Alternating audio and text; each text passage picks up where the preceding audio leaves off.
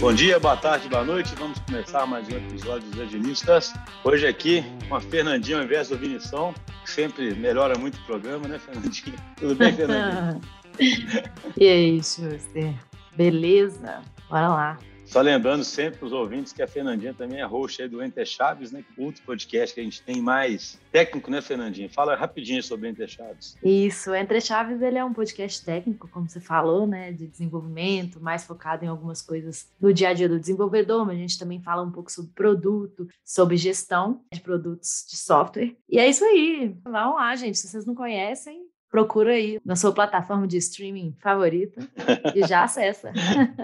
Então, eu já vou apresentar o convidado. O tema sobre o qual vamos falar hoje ele é um tema super importante. Eu lembro que no começo aí da pandemia se falava demais disso, porque houve, né? Todo mundo, eu sempre brinco, né? Que no começo da pandemia é como se alguém tivesse falado assim: ó, acabou a brincadeira, as empresas agora têm que fazer transformação digital e as empresas agora têm que se acostumar com o trabalho remoto. É como se fosse um pai que proibiu, sabe? Acabou a brincadeira. Então, de um dia para o outro, as empresas foram obrigadas a aceitar o trabalho remoto, a aceitar que tem que confiar nas pessoas remotamente, né? E eu lembro que esse tema era um tema que no começo da pandemia ele ficou muito importante. E ele continua muito importante, né? Porque a pandemia né, já passou muito pior dela, mas houve uma mudança muito grande, né? Muitos setores parece que vão ficar mesmo né, no modelo híbrido de trabalho. E aí a questão que hoje a gente quer falar é sobre isso. Desde vão ficar mesmo nesse modelo e qual que é o papel do líder, né? Como é que uma organização realmente trabalha no modelo híbrido? Qual que é o tipo de transformação cultural, né, que acontece numa empresa para trabalhar no modelo híbrido? E para isso nós vamos conversar com o Marcos Tille. Tudo bem, Marcos?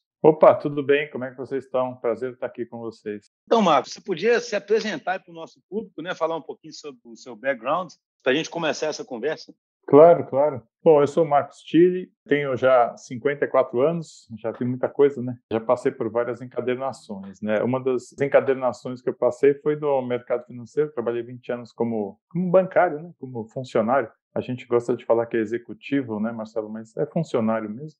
E nos últimos 12 anos eu tenho sido consultor numa jornada bem interessante, bem legal, uma aventura, né, de, de consultoria nas empresas. E faz seis anos que eu sou sócio da Digo Consultoria e a gente faz muitos trabalhos de desenvolvimento de longo prazo, né. Meu foco é cultura e estratégia nas organizações. E esse tema que você trouxe, ele bate muito em todas as as organizações que a gente tem trabalhado assim, interesses paralelos. Eu gosto muito de pesquisar filosofia oriental e sou praticante de Aikido, então eu gosto de cruzar caminhos quando a gente faz os trabalhos nos nossos clientes. Ah, muito bacana. Eu queria começar te perguntando isso, né? Você tem uma, uma consultoria com esse foco em estratégia, né? Em cultura, que você disse, e você falou que tem observado aí né, no mercado uma demanda grande, né? Sobre como lidar com essa questão do, do modelo híbrido. Então, a primeira pergunta é essa, né? Assim, o modelo híbrido realmente será o um modelo preponderante, na sua visão? Ou será preponderante apenas para um determinado tipo de indústria ou segmento, sabe?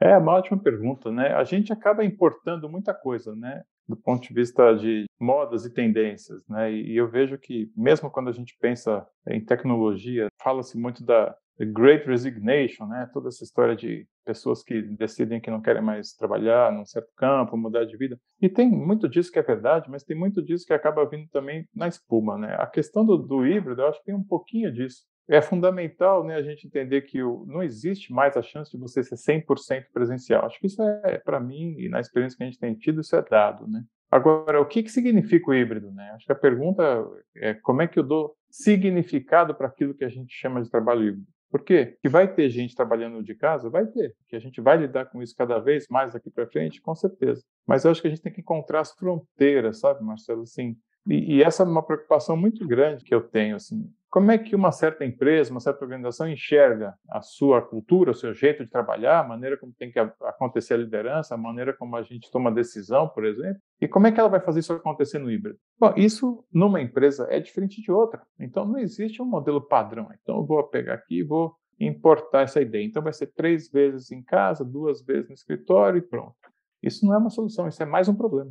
Você está criando um problema. Né? Então, a gente precisa entender dentro de que contexto a gente está. Por que, que é importante ou não é importante a gente se sentar aqui presencialmente junto para ter essa discussão? Ou não, a gente pode fazer isso aqui completamente remoto e vai funcionar muito bem, aliás. Né? O que eu gosto de provocar nessas conversas, assim, não tem preto e branco, né? a gente sabe que vai haver uma certa mistura de modelos, mas é, talvez a gente tenha aqui uma oportunidade de ouro, sabe, para fazer uma coisa que não é feita, que nunca foi feita, na minha opinião, que é a gente fala da revolução industrial, né? Lembra? Milhões de anos atrás, né? No, há um século atrás, né? É quando a gente teve as indústrias e a industrialização, e aí você colocou as pessoas no escritório para trabalharem. A gente nunca pensou sobre o design do trabalho. Até nesse sentido, por que, que o ágil ganhou tanta força? Né? Porque é um, uma das maneiras de você começar a entender o design né, de como se trabalha. E o modelo híbrido, né, o trabalho remoto, ele não pode ser simplesmente uma solução de comunicação. Então, a comunicação passa a ser remota e você fica em casa, que bom, não preciso pegar ônibus para ir trabalhar e tal. Como que isso vai acontecer? E aí entra um monte de aspectos, né, de como é que você quer que as pessoas tomem decisões. O que é que significa colaborar? E isso vai depender muito de empresa para empresa. Então, eu acho que a gente tem muito mais perguntas do que respostas ainda com relação a essa história do híbrido. Então, você está querendo dizer, Marcos, que falar sobre híbrido, né, sobre trabalho híbrido, ele vai muito além de falar simplesmente que ah, agora estamos nos comunicando, falou, né, nos comunicando por, pelas telas, né? Não é só comprar uma boa internet. É, não é só comprar uma boa internet, que as empresas realmente deveriam é. investir em estrutura, né, em mais alguma coisa ali para que o trabalho seja realmente efetivo de forma híbrida, né, e não simplesmente seria Pois é. Aí, né, Fernanda, tem, tem uma pergunta boa para fazer, né, eu acho. O trabalho era eficiente antes do remoto? Não era. A gente não conseguia pensar muito sobre isso. Porque tem uma palavra mágica, eu sou engenheiro de produção, de formação, né? Então eu sou bem cabeça dura às vezes. E eu tento irrigar um pouco isso com outros temas, né? Mas produtividade, né? Essa é uma palavra mágica que aparece quando o pessoal fala: "Não, mas o trabalho remoto aumentou a produtividade". Eu acho que ele pode sim aumentar, ou ele pode não aumentar. A pergunta é o que que você denomina produtividade? A gente não pensa sobre isso muito. A gente adota alguns indicadores bem simples para falar de produtividade. E aí você tem mais um risco. Então, o trabalho é eficiente. O que, que significa o trabalho ser de alto desempenho para a gente? Então, por exemplo, quando a gente pensa em produtividade e eu vejo que eu estou executando mais tarefas porque, por exemplo, eu estou em casa, ou mais tarefas porque eu estou no escritório, né? A pergunta que vem é, ok, no curto prazo está acontecendo. O que é que eu estou garantindo de valor no longo prazo com esse modelo? Né? Então, são perguntas bem básicas, na verdade. Né? Quando você pensa em tecnologia, né, eu tenho vários clientes do campo de tecnologia. O trabalho remoto virou um, uma condição essencial, né? porque você não consegue contratar pessoas hoje nesse setor se você não oferecer o trabalho remoto. É um dado, a realidade está assim, então a gente nunca vai lutar com a realidade. Então, como que eu faço né, para ser atrativo para essas pessoas, para esses talentos? está competindo com empresas da Europa, dos Estados Unidos, pagando em dólar, então ele vai trabalhar em casa de qualquer maneira. A questão Sim. que vem né, nesses casos é como é que eu crio vínculo, então, né, Marcelo? Como é que eu, porque se eu estou numa empresa só por causa do salário, qualquer 5% eu mudo, é, né? Que é o que tem acontecido bastante. Se eu estou numa empresa, além do salário, eu consigo aplicar minha competência técnica, etc. Eu tenho um bom ambiente de trabalho, eu gosto das pessoas, eu me sinto bem, eu sou respeitado. E aí vem o ponto talvez mais legal, né? Se além disso tudo eu concordo de algum jeito com a filosofia dessa empresa, como ela vê o mundo, o que ela pensa sobre a realidade, rapaz, aí para eu mudar é bem mais difícil. Talvez nem 40% de salário me façam mudar. Só que eu preciso fazer isso acontecer. Então, sabendo que o trabalho vai ser remoto, por exemplo, se eu lido com uma população de talentos de tecnologia, como que eu desenho né, esses processos, essas relações, esses encontros, ainda que virtuais muitas vezes, para que o vínculo seja genuíno, sabe? E eu acho que esse é um ponto super importante nessa grande onda de trabalho híbrido. O que está acontecendo, pelo menos na minha percepção, né? Claro, a única que eu tenho é que muitas empresas correram para tomar alguma decisão, então é dois por três, algo assim, vamos colocar uma boa internet, né, como a Fernanda falou, e elas estão começando a perceber o risco que tem de perda de vínculo das pessoas. Então, toda essa conversa sobre volatilidade, rotatividade de pessoas fica super evidente. Então, eu acho que a gente tem uma pergunta anterior, né? O que, que significa o trabalho eficiente para a gente e como é que isso conversa né, com o vínculo que o indivíduo faz com a empresa onde ele trabalha. Vocês sabem, né, Marcelo, não sei se eu estou me estendendo aqui, mas tem muita gente com dois ou três trabalhos hoje. Então, essa ideia de múltiplos trabalhos, e a empresa não sabe que você tem dois ou três trabalhos. Tá, tem até uma organização nos Estados Unidos, tem um site, tudo que te ajuda a fazer isso acontecer, né? E talvez seja um sinal né, dos tempos, seja um sinal de que a gente está talvez numa outra época capital versus trabalho, né, para colocar uma questão mais sociológica. Né? Talvez. Então as empresas precisam pensar sobre isso, Elma. Como é que a gente vai lidar com isso? O que, que significa estar vinculado? Eu acho que os contratos estão sendo reescritos, minha percepção. Sim. Não, sim, eu acho interessante, né, porque você mostra que a, a questão é uma questão muito mais profunda, né, de organização do que do que uma questão meramente tecnológica, né? E aí eu fico, eu fico pensando assim, sabe? Por um lado, você tem do lado das empresas, você tem empresas que têm estruturas hierárquicas tradicionais, muito baseadas em comando e controle, que têm uma dificuldade enorme em confiar nas pessoas. E aí ficam aterrorizadas ao saberem que elas estarão remotas. Soma isso que você tem certas atividades que talvez tenham que ser feitas junto, né, para poder tirar melhor proveito da criatividade, talvez não, né? Esse assunto costuma ser polêmico. E somado a isso tudo, é o que você comentou, né? Você mesmo que você até resolva é. essas duas questões, você tem esse problema das pessoas poderem ficar mais desengajadas, né? Porque afinal das contas elas estão perdendo esse contato humano, né? A gente na DTI fala muito dessa importância, sabe, do contato humano, né? Das pessoas se enxergarem como pessoas, estabelecerem conexões legítimas, sabe, para poder justamente você querer continuar ali, né? Porque eu acho que é o que você disse, sabe? Você continua no lugar, porque você, para mim, é, é, tudo gente, né? Poxa, a gente não pode esquecer disso, né? Então você continua no lugar porque é. você acredita na empresa e a empresa são as pessoas, né? Com quem você convive ali, né? A empresa como entidade, ela, é. ela se manifesta. Ou seja, como é que equaciona na sua experiência, né? Como é que a gente equaciona essas variáveis todas, né? Como é que você tem visto isso acontecer? Esse ponto que você trouxe, eu concordo plenamente. A gente ouve muito falar isso, que as empresas são as pessoas pessoas, a empresa são as pessoas. Mas o que isso quer dizer, né, quando você começa a entender a estratégia que você vai adotar? Né? Para sobreviver. Vamos colocar de um jeito bem simples, né, para sobreviver. Uhum. Nessa época né, que a gente está vivendo, nesse século, nessa era de conhecimento, cada vez mais o que você tem para existir como organização é conhecimento e pessoas. Né? Basicamente isso. Né? A tecnologia como viabilizador, você tem conhecimento e pessoas. Claro que você pode ter processos industriais, produtivos, e você tem todo o varejo funcionando fisicamente, isso continua existindo, né? sem dúvida. Mas do ponto de vista de know-how, né, de conhecimento, quem que produz isso? São as pessoas. Né? Essa pequena parte que você falou de as pessoas se encontram, as pessoas se relacionam, né? Isso talvez esteja sendo muito esquecido nessa conversa, sabe? Que é a questão da cultura mesmo. Como que você induz uma cultura numa organização, na DTI, por exemplo? Como é que você faz isso? Não tem uma regra só, né? Porque a cultura não é controlável. Você falou do comando e controle, né? E é verdade, muitas empresas estão estruturadas ainda numa hierarquia firme de comando e controle. Né? Como é que você induz uma cultura de colaboração e confiança, então? Porque se você quer trabalhar remoto e manter o vínculo, você vai precisar disso. Senão você vai ficar na outra linha, né? Que é você ter a, a vigilância, né? Você tem softwares hoje, né? Que medem quanto é que você mexeu com o software. Ficar naquele terrorismo total, né? Tempos é. e movimentos. É, o, Não é? só lembrar aí, só lembrar aí da fala do Elon Musk, né? Que foi bem recente aí, que ele falou sobre o trabalho remoto, que ele não acredita, que, as, que a Tesla devia voltar, né? O trabalho presencial. Pois é. Mas, ô, Fernanda, você sabe que eu fiz um, um post no LinkedIn sobre isso, deu um bafafá. Porque é. eu, pessoalmente, né, eu acho que eu não faria como ele. Porém, considerando como ele é, um pouco que eu conheço, e a maneira como ele estrutura as, as empresas dele, ele foi coerente. Olha, a gente não acredita nisso, a gente acredita naquilo, então eu prefiro que vocês venham trabalhar presencialmente. Né, o jeito foi ruim e tudo. Mas pelo menos ele foi coerente. O que eu defendo, né, quando a gente vai ter uma discussão dessa numa organização, é se você conhece qual é a sua cultura e as necessidades que você precisa para as pessoas estarem aqui ou não, trabalhar aí, a maneira como você vai entregar suas decisões e tudo mais, seja coerente. Então, Sim. não adianta você construir um discurso, não, porque aqui agora eu trabalho remoto e tal, e de fato você está vigiando as pessoas com esse aplicativo de tempos e movimentos, quantos cliques a pessoa dá. É muito pior, né? Porque você está sendo. A incoerência mata qualquer cultura. Né? Uhum. Né? Então, eu vejo que tem um lado de como é que um líder constrói confiança, né? Porque acho que é isso que o Marcelo está provocando no fim. Se você sabe que as pessoas estão em casa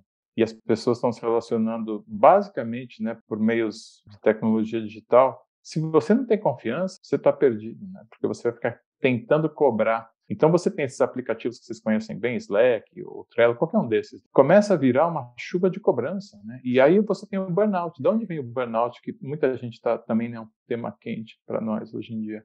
Porque você tem uma frequência de cobrança via apps que te submerge, né? Você fica mergulhado né, nesse tipo de, de cobrança. Então, a tua frequência mental, as tuas emoções, elas passam a ficar dependentes de um sinalzinho que aparece na tela, um sinal vermelho, um sinal verde, um sinal amarelo. Então passa a ser quase um terror, né? Você está sendo cobrado continuamente. Então, se eu não tenho ambiente de confiança para fazer isso, olha onde eu vou parar, né? Eu vou parar na rigidez absurda de uma frequência digital que me cobra por sinais. Olha, isso, isso parece ser bem pior do que o Taylorismo quando você ia lá na linha de produção da Ford, né, original, naqueles filmes do Charlie Chaplin, não é? É parecido, no fim é parecido. Então, sem uma construção de confiança e sem um significado claro de colaboração, você vai para outro extremo, que é o extremo ok, você fica em casa mais, mais, né, muito importante, eu vou te cobrar assim, assim, assim. E muitas vezes essa cobrança é implícita.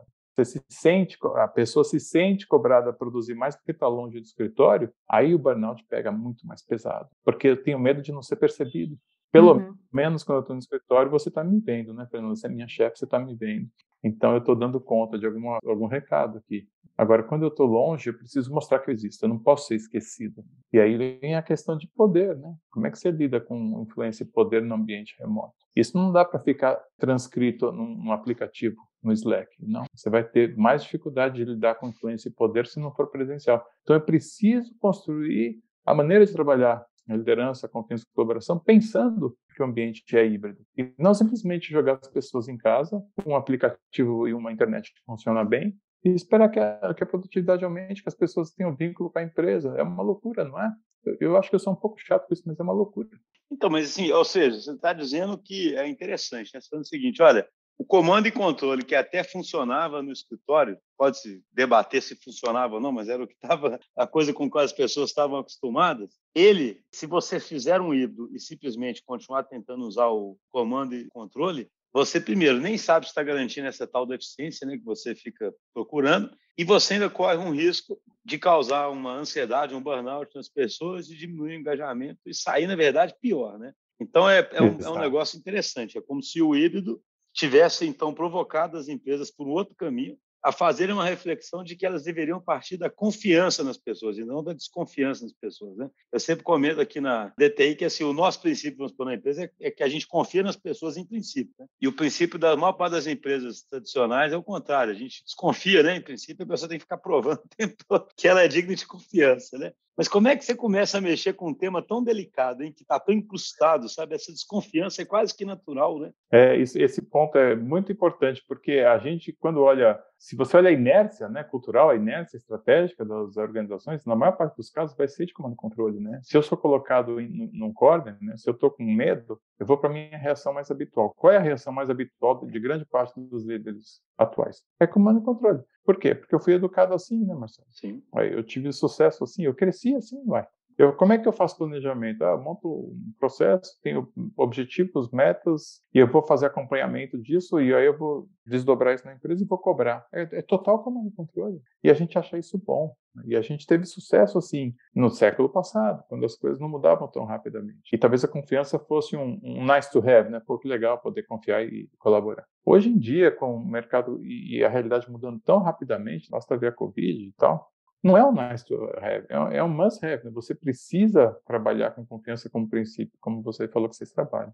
Então, como que isso começa? Não é uma ordem, né? Porque se eu faço uma ordem e se eu quero controlar isso, eu volto para o comando de controle. Bota uma meta, né? Com meta de confiar nos outros. Bota uma meta. Isso. Tá no céu. Se você não confiar em mim até o fim do ano, você não vai ganhar bônus. É, e que tem gente faz isso. Como que isso começa? Você precisa descobrir, revelar e indicar que você tem princípios e isso é a base da tua cultura. Então, quais são os princípios que você tem? E aí, você precisa ser exemplo, você precisa viver, precisa fazer eles acontecerem. Então, você vai precisar mudar processos, vai precisar ser coerente de novo né, com isso. Então, como é que você faz para entender que um líder está conseguindo construir um processo de confiança com a sua equipe, com seus colaboradores? Como é que ele pode ser capacitado para isso? Né? E como é que ele abre mão, e esse talvez seja um lado mais interessante, né? como é que ele abre mão, que para ele era muito valioso, e é o poder do controle.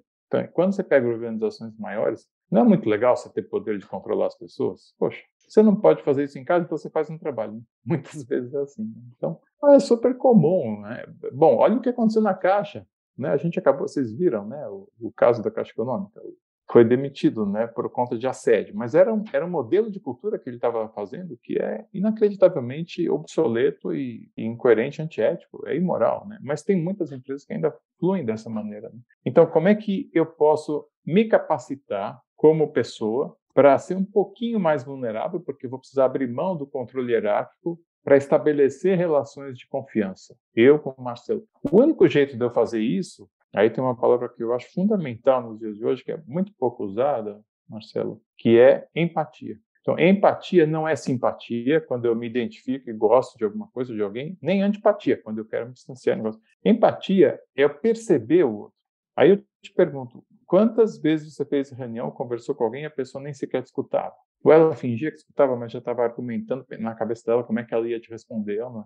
Empatia é um estado neutro que eu consigo perceber o outro. Sem esse estado minimamente neutro para eu compreender quem está do meu lado e me relacionar com ele, não tem como a gente construir confiança.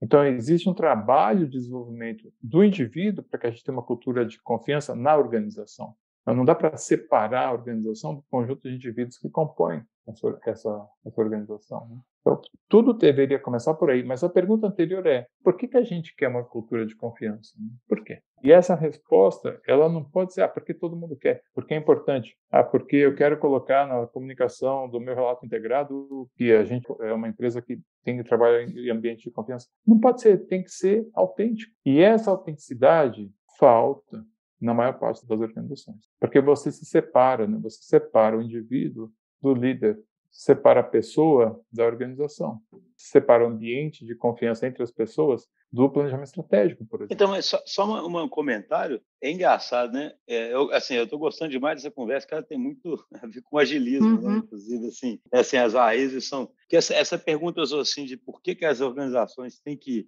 têm que confiar nas pessoas, é, isso, é, isso é curioso, porque o que, a gente percebe, porque eu acho que é uma raiz dos problemas, eu queria ver qual que é a sua visão sobre isso. As organizações não conseguem sair de um modelo mecanicista, sabe? A gente tem essa metáfora muito forte. E nesse modelo mecanicista, você projeta uma máquina, pô, e uma máquina tem pecinha, e a pecinha tem que fazer o que está pré-definido, e pronto, né? E aí, só que uma máquina, obviamente, não se adapta né, ao ambiente. E se o ambiente é mais instável, você precisa adaptar. Pô, você precisa adaptar, você tem que ter mais gente naquele jogo. Como é que alguém entra no jogo? Entra no jogo se tiver confiança, sabe assim, né? É tipo simples como isso e difícil como isso, né? Engraçado, né? Porque você quer mais, tem um livro que a gente gosta muito aqui que se chama The Mini Revolution, sabe? É do Ed Kaufman, né? E ele fala, cara, assim, você quer mais gente no jogo, né? E orientado a princípios, mas mais gente no jogo. Poxa, a confiança é a base de tudo, porque você não tem confiança, é você não engaja, pois você é. não conversa com o outro, né? Você não. Pois é, e eu fiquei pensando, né? Porque às vezes eu, eu tô sentindo um pouquinho falta da gente falar de forma muito mais prática, assim, sabe? Porque como hoje você falou, né? Ah, é super difícil é, uma, uma, organização tradicional chegar e falar assim, não, agora, a partir de agora, todo mundo vai confiar nos outros, né? E, e me parece que isso vem muito também, né, do exemplo, da liderança lá, sabe, de dar exemplo e começar a treinar, né, ou sei lá, ou, enfim, colocar isso no mindset da empresa mesmo, na cultura da empresa, né? Então, eu só senti, tô sentindo um pouco falta da, da, parte prática, assim, de como fazer isso, né? Porque é difícil mesmo, né? É o líder que tem que dar o exemplo, Exato. é tem que começar lá de lá da, né, hierarquicamente nas empresas tradicionais, né, lá de cima. Como que é isso? Eu tenho visto muitas experiências, sabe, Fernanda? E indo um pouco para o lado, voltando né, um pouco para os princípios ágeis, eu acho que a experimentação é fundamental para isso. Por quê? Não vai ser igual em todas as organizações, tá certo? É a maneira como a gente experimenta o que é confiança para a gente nas nossas relações, do jeito como a gente toma decisão, nos nossos comitês, do jeito como a gente faz planejamento. Eu não vou fazer uma coisa diferente para construir confiança. Eu vou fazer o que eu tenho que fazer, mas de um jeito diferente. Então, a confiança tem que estar por dentro de tudo que eu faço. Né? E aí, para cada empresa, isso tem que funcionar de uma maneira. E a gente tem que experimentar o que é isso. Né? Existe um, eu acho que um engano muito grande quando a gente fala que liderança é, é um líder, né? é a pessoa. É a Fernanda na capa da exame, o líder do ano. A gente ainda tem muito essa, essa mentalidade. Né? E liderança não é isso. Liderança no ambiente de muita mudança, complexo como que a gente vive, ela só funciona se for um atributo de um grupo, não de um indivíduo. É um grupo que tem que ser resiliente, não é um indivíduo. É o grupo que tem que aprender a tomar decisão conjunta. E para isso você precisa de confiança. Então, a maneira como a gente trabalha aqui, mais da vitamina para confiança, sabe qual é? Pode parecer surpreendente. É como que um grupo toma decisão. Como que a gente toma decisão? Bom, pode ser qualquer decisão, pode ser qual o orçamento do ano que vem, pode ser qual o novo produto, pode ser se eu vou barrar ou não essa iniciativa, avaliação de pessoas, qualquer uma. Se eu aprendo como grupo a gerar empatia, né, para poder conversar e chegar numa solução de bom consenso, bom consenso não é o falso consenso, é o consenso que eu consegui convergir para uma solução, o ágil tem muito disso também, Aí eu estou desenvolvendo a confiança de uma maneira intrínseca para o grupo, entendeu? Então, não na é prática, com grandes né? comunicações, uhum. na prática. Né? Uhum. Né? Não é uma uhum. super campanha de marketing, endomarketing, aí você chama um super comunicador para fazer um slogan legal. Tá bom, pode fazer isso também, mas, mas não é isso que vai resolver na nossa missão. É, isso né? aí é, se fosse assim, era fácil, né? É. É nos intestinos. A partir de agora, vai? todo mundo confia uns outros.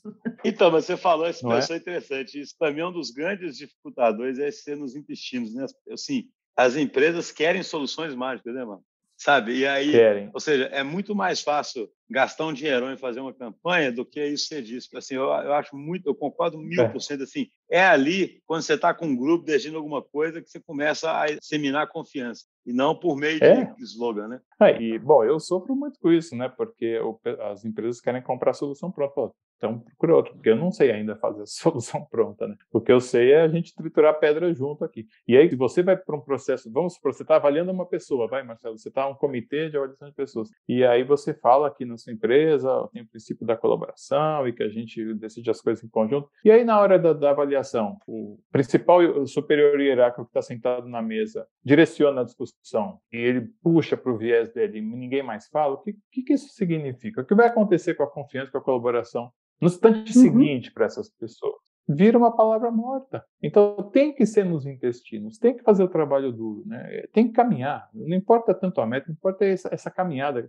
A cultura é muito mais a caminhada do que o destino, como, como a vida, né? como qualquer né? como coisa importante para gente. Eu, eu, já tive numa organização hierárquica, assim, bem comando controle. Era engraçado que eu brincava com os amigos meus na época, nos calls, assim, você conseguia descobrir os, as hierarquias pelos tons de voz e por quem ia falando, sabe? Você conseguia mapear a hierarquia. Tinha toda uma simbologia, assim. Quem falava antes, quem falava depois, quem fazia, quem fazia, o fechamento né? da reunião. Nada era espontâneo. É impressionante, assim. não é? Eu tive um cliente, uma super empresa muito grande aqui do Brasil, e como é que aparecia a hierarquia? Olha que interessante. Eles sentavam na mesa para uma discussão, para uma oficina, para uma reunião, e quem sentava na cabeceira? O superior da, mais, o mais alto da, da, hierarquia naquele grupo, né? Aí teve um dia que não tinha ninguém, eram todos do mesmo nível, né? Na reunião que eu estava fazendo. Sabe o que aconteceu? Cabeceira ficou desocupado. ficou desocupado. É impressionante, né? Como isso entra, né? Nas entranhas, né? Nos hábitos. São hábitos. Uhum. Mudar hábito é isso. Como é que você muda o hábito? Você precisa fazer, você precisa tomar uma decisão e escolher uma ação que vai fazer com que isso reverbere na organização. Então, escolhe um hábito para mudar, mas esse hábito tem que ser um hábito fundamental, né? Todo o resto vai mudar na cultura, mas você precisa ir para os intestinos, né? Então, então ou seja, só, só para fazer uma coisa, ou seja, eu estou entendendo aqui, né, a nossa conversa desse ponto, o grande passo inicial de uma empresa que pretende ter um novo design de trabalho, o negócio é disso, um novo design que permite trabalhar, é investir na confiança, mas investir na confiança verdadeira, né? aquela que acontece ali no dia a dia e, e, tentar disseminar isso. Né? Você tem algum case que você possa compartilhar onde você vê, tem visto isso acontecendo? Assim, alguma história que você possa contar aqui para a gente? Tem, eu não posso é, abrir os nomes, né? mas tem uhum. dois casos de empresas. Uma que é uma empresa mais do setor industrial e outra que é de super tecnologia, que fizeram um processo dessa natureza. Né? Então, a conversa inicial é, ok, o que que é, como é que a conversa de cultura, confiança e desenvolvimento começa assim, né? Como é que a gente vê o mundo, né, Marcelo e Fernanda? Porque eu estou inserido nesse mundo, eu gero impacto nesse mundo, eu não sou uma empresa fechada em mim mesmo para gerar resultados para meus acionistas. Então, essa visão um pouco mais ampla de para que, que a gente serve, afinal de contas, para onde a gente quer que o mundo caminhe, é o primeiro ponto para você começar a vincular outras questões ligadas à cultura, como, por exemplo, confiança. Então, a partir daí, a gente precisa fazer um trabalho, e essa visão mais ampla é uma visão que começa, claro, no, na, no nível de liderança ou dos sócios da empresa, quando é uma empresa familiar e tudo mais. Né? A partir daí, a gente precisa trabalhar em experimentações contínuas com todas as camadas, quer dizer, vamos chamar assim, todas as comunidades, todo mundo que participa da empresa precisa experimentar isso que foi definido como um princípio de, de cultura. E eu gosto de dizer que isso, a cultura, é como, como as margens de um rio, né? Se você define as margens do rio, tá bom. Tudo que acontece dentro do rio faz parte do rio, mas é diferente, tá certo? Você tem correnteza, você tem buraco, tem temperaturas diferentes. Então, a cultura de uma empresa é super diversa, mas ela tem que fazer parte de um mesmo rio. Eu não posso ter um rio diferente. Então, O que a gente precisa fazer é definir qual é o nosso rio, como é que eu vejo o mundo, o que é fundamental para nós, como é que isso conversa com a nossa estratégia. E aí começar a experimentar e viver né, essa cultura efetivamente. Então, esse, esse caso dessa empresa de tecnologia aconteceu dessa maneira como eu estou falando. E agora eles estão nessa fase que a gente chama de sustentar. Não basta você entender e você comunicar e começar a trabalhar em conjunto. Você precisa sustentar isso, né? E o trabalho híbrido, né, voltando a esse tema, ele fez parte disso, porque a gente construiu tudo isso ao longo do, da pandemia, né? O processo foi 100% remoto. Então, a partir daí, a gente começa a pensar o seguinte, voltando a esse ponto até do remoto, né? como é que é a nossa arquitetura de gestão, né, significando o seguinte, quando que eu preciso ter pessoas aqui dentro? Quando que eu não preciso? Por quê? Como é que eu vou conduzir isso? Como é que eu faço para a gente ter? E no caso deles, essa pergunta aparece também. Encontros casuais. Em inglês tem essa palavra serendipity, né? Acho que tem uhum. em português, né? Serendipidade. Sim, serendipidade. É, inventaram essa aí. Mas é tão legal, né? Sabe aquele, aquela coincidência? Eu não acredito em coincidências. Filosoficamente, eu não acredito que existem coincidências. Né? Então, se eu dou chance para mais encontros desses aparecerem, o que, que acontece? Num ambiente complexo, emergem soluções mais criativas, mais inovadoras para aquela cultura e para os negócios. Eu não vou ter soluções inovadoras e criativas acontecendo num ambiente complexo se não favoreço a interação. E aí a gente tem que ver quando que essa interação pode ser presencial, quando que ela deve ser remota. Essas conversas têm que acontecer, mas isso tudo é, é, condicionado por esse rio que a gente precisa desenhar antes. E aí experimentar e viver dentro desse rio para que ele seja vivo, porque senão eu faço uma outra máquina, né, Marcelo? Eu estou fazendo mais uma vez um relógio onde as engrenagens se encaixam. E aí tudo que a gente não quer é isso. Então, como é que eu crio a condição para a empresa ser viva, orgânica? A cultura é que dá essa condição. Só que eu, eu não posso controlar, eu tenho que induzir. Então, eu tenho que ter times, né, ou squads, ou comunidades, o nome que a gente queira dar, que possam interagir, experimentar, entender como que elas criam significado próprio do que a gente está chamando desse rio, dessa cultura. Porque se o, se o Marcelo não cria um significado próprio, ele está só dizendo que acredita, né? ele não está não tá realmente sentindo que aquilo é, faz sentido para ele, que traz significado, e ele pode alterar um hábito, um comportamento a partir daí. Porque senão eu vou ficar só na cabeça. E se eu fico só na cabeça, tá, eu concordo com o que a Fernanda falou, ela é minha chefe, eu concordo. Mas eu não trago sentimento, constrói de verdade significado, eu nunca vou mudar um hábito. Nunca. Eu só mudo um hábito quando ele traz significado, quando uma informação traz significado para mim, é que eu vou mudar um hábito. Então, essa construção de significado é o caminho, é o intestino né, que a gente está falando, de uma construção de uma cultura viva para a empresa. E aí, o trabalho remoto ou presencial passa a ser mais um dos itens que eu tenho que me preocupar no design do trabalho. Tá bom. Mas aí precisa ser coerente. Então, é uma, é uma orquestra, né? Tem uma condução que precisa ser feita. Né? Não, muito legal. A gente está chegando aqui no final. Infelizmente, a conversa passa rápido. Mas eu achei, assim, muito interessante, né? Como é que essa perspectiva, né? De como é que o híbrido, o híbrido trouxe à tona uma questão muito mais profunda de design de trabalho, de cultura organizacional e de como que as empresas podem ter o risco de se replicarem como máquinas né, no híbrido, piores ainda, né, máquinas geradoras de mais ansiedade ainda, de mais cobrança ainda por meio desses sinais digitais. Né? E como é que o caminho realmente é um caminho de redesenhar a cultura, de partir da confiança, de botar as pessoas ali no mesmo jogo, né? E aí, como você falou agora no final, né? O trabalho ou remoto ou local, né? Ele vai virar mais uma mera consequência disso, né? Digamos assim, do que ser o, a questão mais, mais, mais importante, né? Ô, Marcos, muito obrigado, viu? Foi uma Legal. conversa muito boa e muito, muito agilista. Diria uhum. que é uhum. muito dentro da filosofia do agilismo aí. Obrigado pela sua presença. Obrigado a vocês, adorei bater esse papo. Pena que a gente não pode aceitar na mesma mesa aqui presencial também para é. continuar. Mas adorei, foi um prazer. Isso aí, Fernandinha, muito obrigado. grande abraço. Até a próxima, gente. Tchau, tchau.